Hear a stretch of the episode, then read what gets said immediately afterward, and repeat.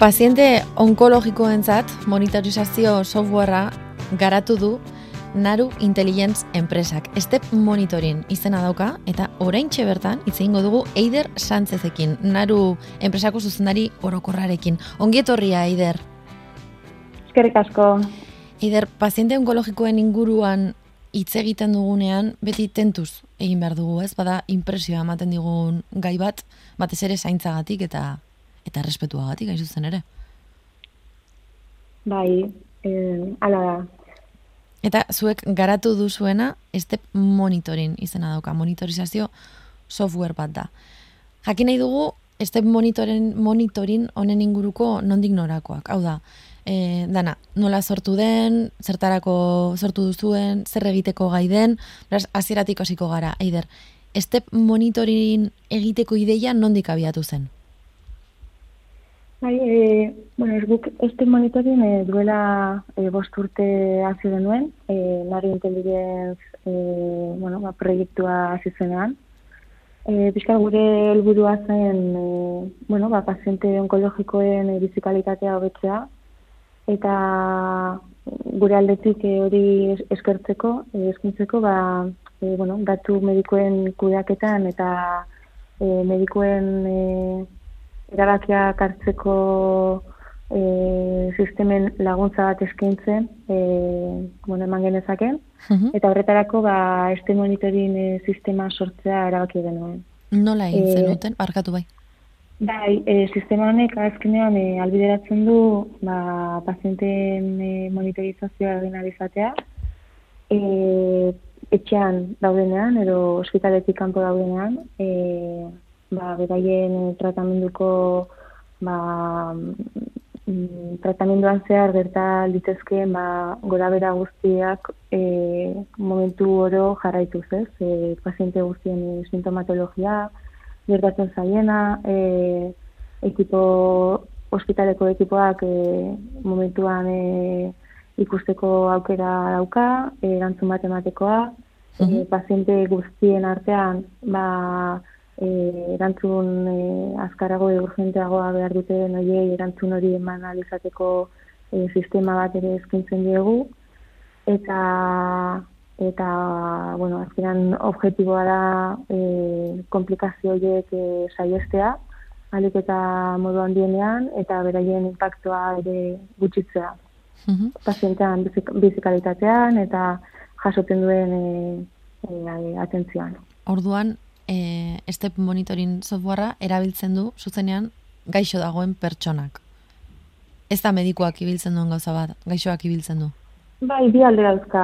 E, alde batetik e, ekipo medikoari eskaintzen diogu aplikazio bat, aplikazio horren bitartez, e, bueno, we- web aplikazio bat, web aplikazio horren bitartez e, jasotzen dituzte e, alde batetik e, e, bueno, paziente bakoitzak e, reportatzen duen e, informazio guztia eta eskaintzen ditugun erramientek automatizatzen dituzte ba, tare asko e, beraien denbora eta beraien atentzioa ba benetan e, medikoki e, aportatu dezakeen balore horretan dedikatzeko, ez? Ba, gure sistemak priorizatu egiten ditu pazienteak eta horrela ba, lagundu egiten zaie e, paziente asko dauden momentuan e, ba, ondo kudatu ahal izatea, e, benetan e, atentzio urgentea duten horiei e, atentzioa e, bizko eman ahal izatea, eta bestalde batetik ba, paziente bakoitzari e,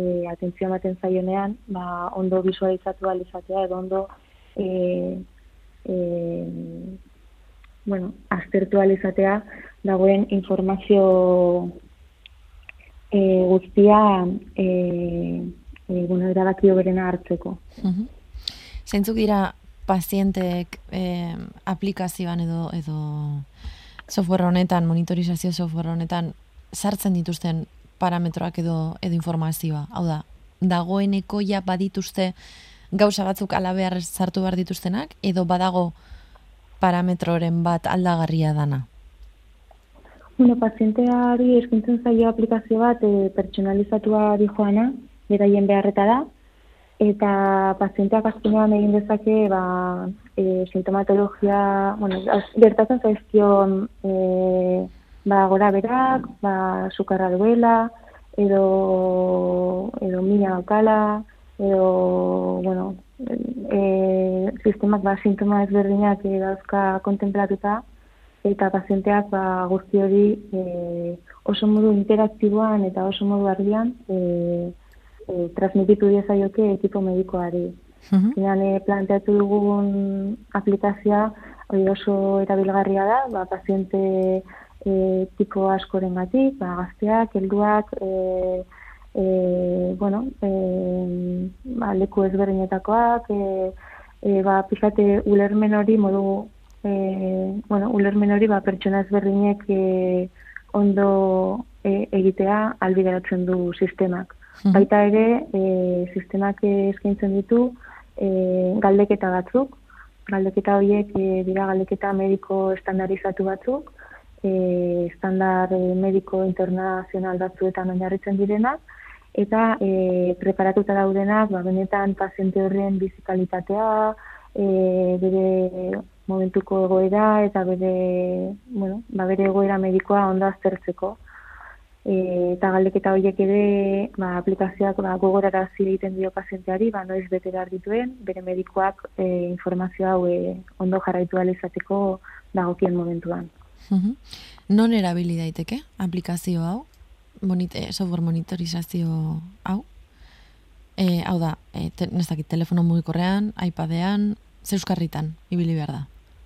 E, bai, e, sistemak e, Euskarri ezberdina kondutzen ditu, e, aplikazio deskargable moduan dago, bai e, mugikorrean, bai tabletean erabiltzeko, e, bueno, ba, sistema eragile ezberdinetan, ba, e, iOSeko e, sistemetan, Androiden ere bai, eta horretaz gain ere daukagu e, bueno, garaketa web bitartezko garaketa, ba, bueno, ba, beste kasu batzuetan e, web bitartezko e, aksesoa ere eskaini izateko pazientei, naiz eta e, bueno, gehiengoak e, mugikor edo tablet bitartez e, akseditzeko e, erreztasun gehiago daukan. Aipatu, aipatzen duzue e, informazioa plazaratzean, sistemaren erabilerak gaixoen bizikalitatea e, zei puntuko aldea eragin dezakela. Zer esan nahi du horrek? E, horrek esan nahi du hobekuntza bat e, ekartzen duela.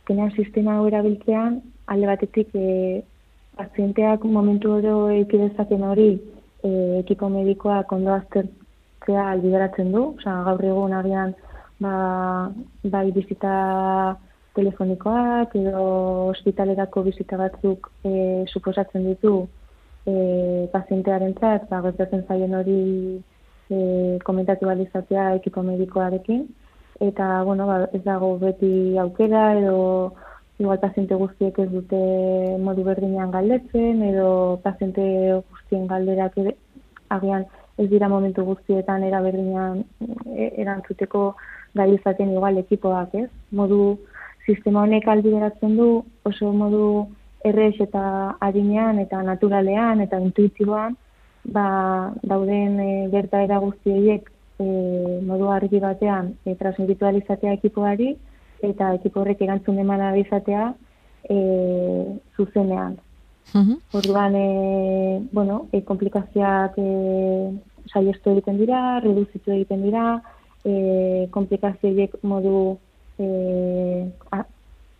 aurre, bueno, aurretik e, detektatzeko aukera ere badago, eta beraz, e, hoien impactua pazientean ba, e, txikiagoa da, eta beraz, e, ba, paziente horien bizikalitatea e, handiagoa e, mantentzen e, albideratzen du sistemak. Hori da e, puntaketa horrek e, esan nahi duena.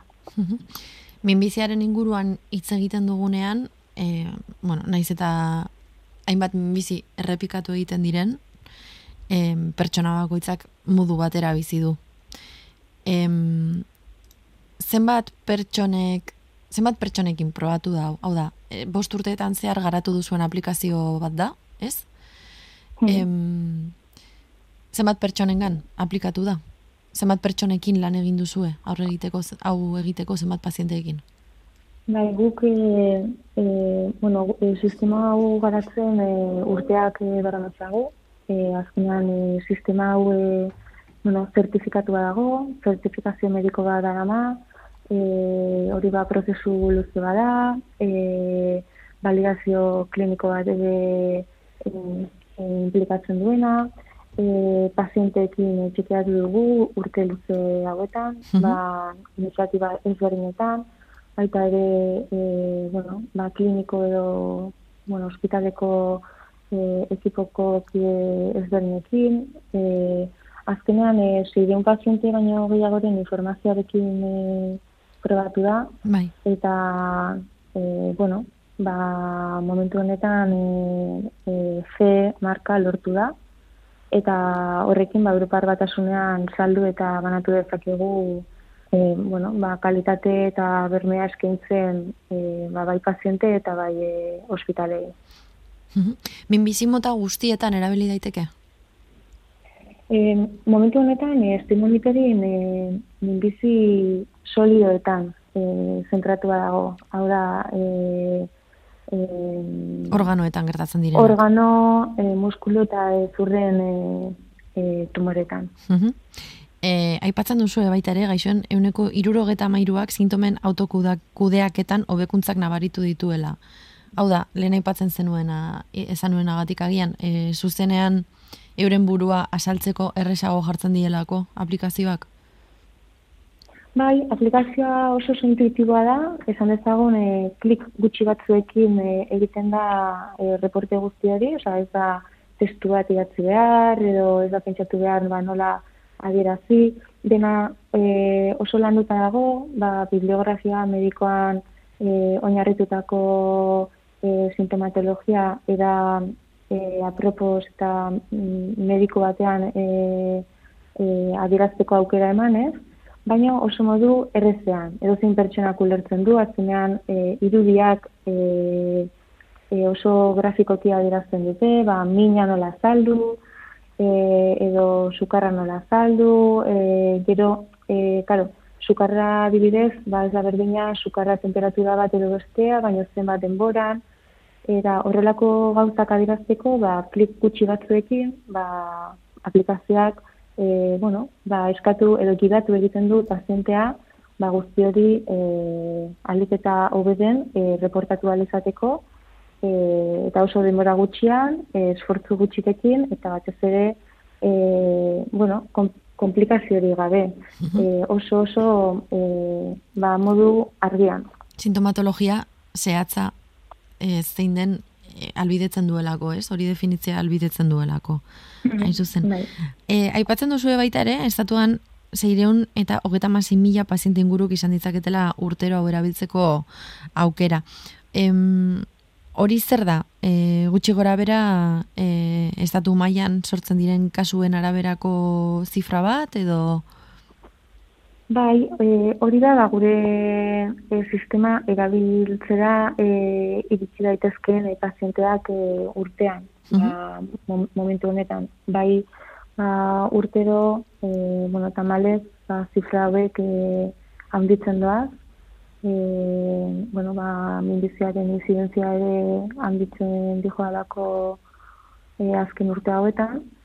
E, eta, bueno, azkenean bai e, behar hori geroz eta handiagoa da, ez? Geroz eta paziente gehiago daude, e, gure sistema e, sanitarioek eta ospitalek, ba, geroz eta e, onelako sistema gehiago behar dituzte, ba, atentzio hori, ba, paziente gehiago hori, kalitatio gehiagoan, eta, eta emaitza hobeagorekin eman alizateko. Eta hori mm -hmm. pixka bate ba, guk e, eskintzen duguna. Eta harreta handiago ematen duen datua, e, bizira upenaren datua. Hori bebai estadistikoki bildu duzuelako aplikazioak nola lagundu dezaken hortan? Bai, azkenean, bueno, gure objetiboa da, ba, pazientei e, biziraupena e, handitzen laguntzea, eta bizirapen horretan, e, ba, beraien bizikalitatea aldik eta oberen e, izatea. Aipatzen dira bost hilabete, baina ez dakit zifra hori... Bost hilabete handitzen du. Hori izan da, Eh, orain arte egin dituzuen ikerketen arabera lortu duzuen datua. Hori da. Arreta, arreta ondia ematen du, gai, gai hauetaz hitz egiten dugunean, ez, horrelako, hor, osea, errealitatea horren gordin ikusi alizatea. Aipatu duzu baita ere, eider, ze marka lortu duzuela. Horrek ez da nahi du, dagoeneko salmentan egon daitekela e, monitor, monitorizazio software hau, alegia, edo zeinek erabiltzeko modukoa izan daitekela. Bai, hori da. Gure klientea ospitalea da, eta behin ospitaleak eh, sistema hau bere barnean e, e, daukanean, ba, bere pazientei eskaintzeko aukera dauka. Mhm. Orduan, e, pazienteak ez dugu sistema hau erosten, esan ezagun, baizik eta bere medikoak e, e, eskaini egiten dio e, sistema honen parte izatea, eta beraz, ba, mediku horrek egingo dion segimendu horren parte bezala, pazienteak e, herramienta hau dauka, ba, bere medikoarekin e, komunikatzen denean, ba, beste kanal berri hau ere eukitzeko, e, bueno, ba, gastatzen zaion hori, ba, e, denbora e, kontinu batean, e, bueno, ba, jarraipen hori jaso izateko medikoaren aldetik. Mhm. Dagoeneko e, erosi dute, es, batek erabiltzen erabiltzen du?